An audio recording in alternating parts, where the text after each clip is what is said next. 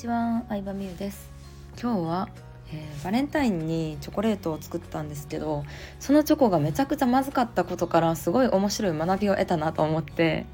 えー、シェアしたいなと思います、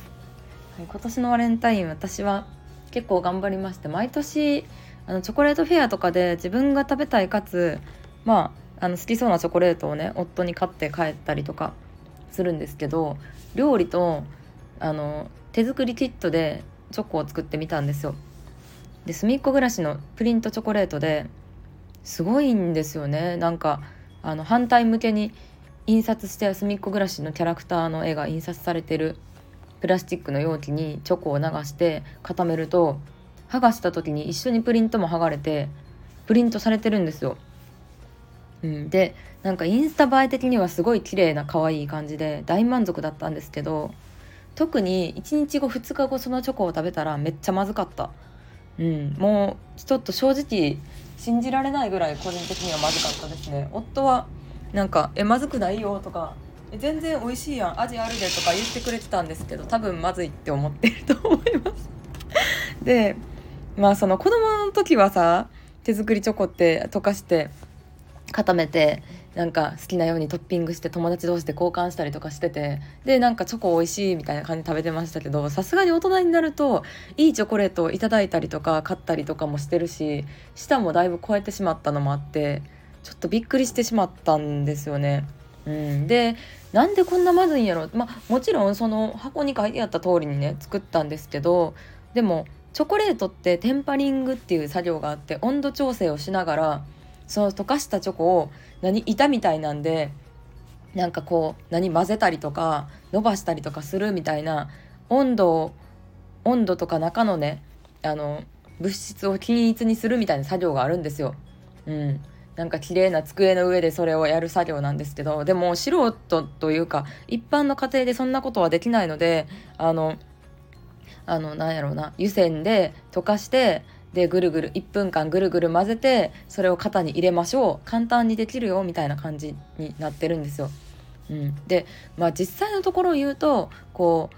テンパリングもうチョコレート作りにはテンパリング温度調整作業はもう絶対必要って感じなんですけどそんなことを、まあ、私が買ったのは隅っこ暮らしのキットなので特にだと思うんですけど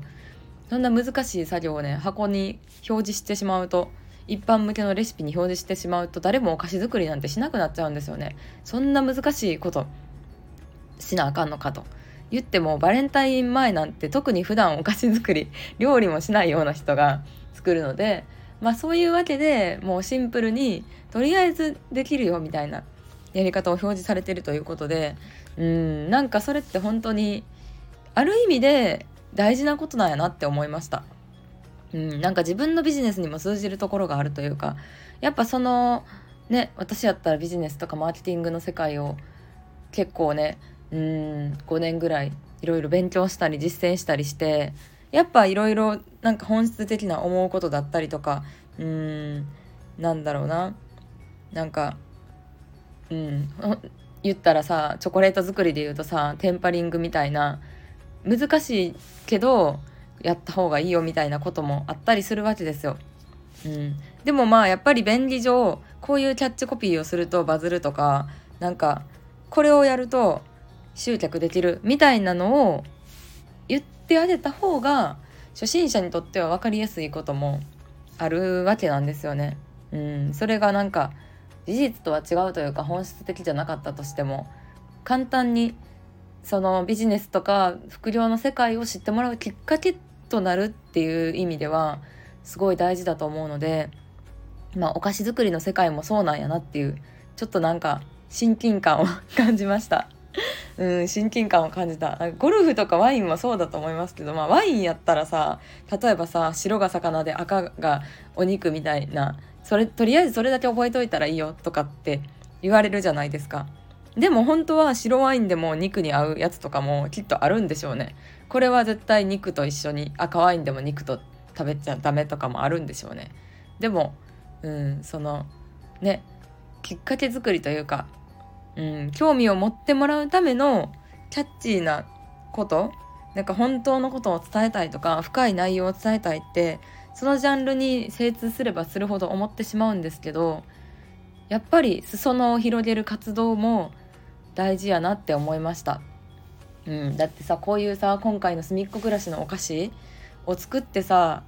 なんかまずいなって思ってさそこからさすごいお菓子のことに興味持ち出す人もいるかもしれませんじゃない世の中。うん、でもなんか全てのことをねあの難しく教えてしまったらそういうきっかけすらも生まないことになっちゃうので、うん、なんかねいろいろ考えさせられますよね。だから私はあのオンライン無料のオンラインサロンっ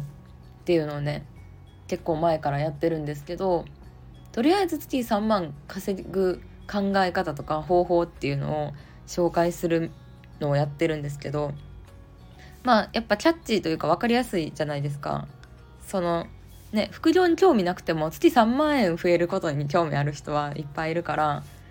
ちょっとでも裾野が広がればいいなというかうんっていう思いでね発信してるのはありますね。まあということでめちゃまずチョコ 手作りチョコを、えー、作った経験から感じた初心者へのきっかけ提供のね大切さについて語ってみました。はい今日も聞いてくれてありがとうございました。バイバイ。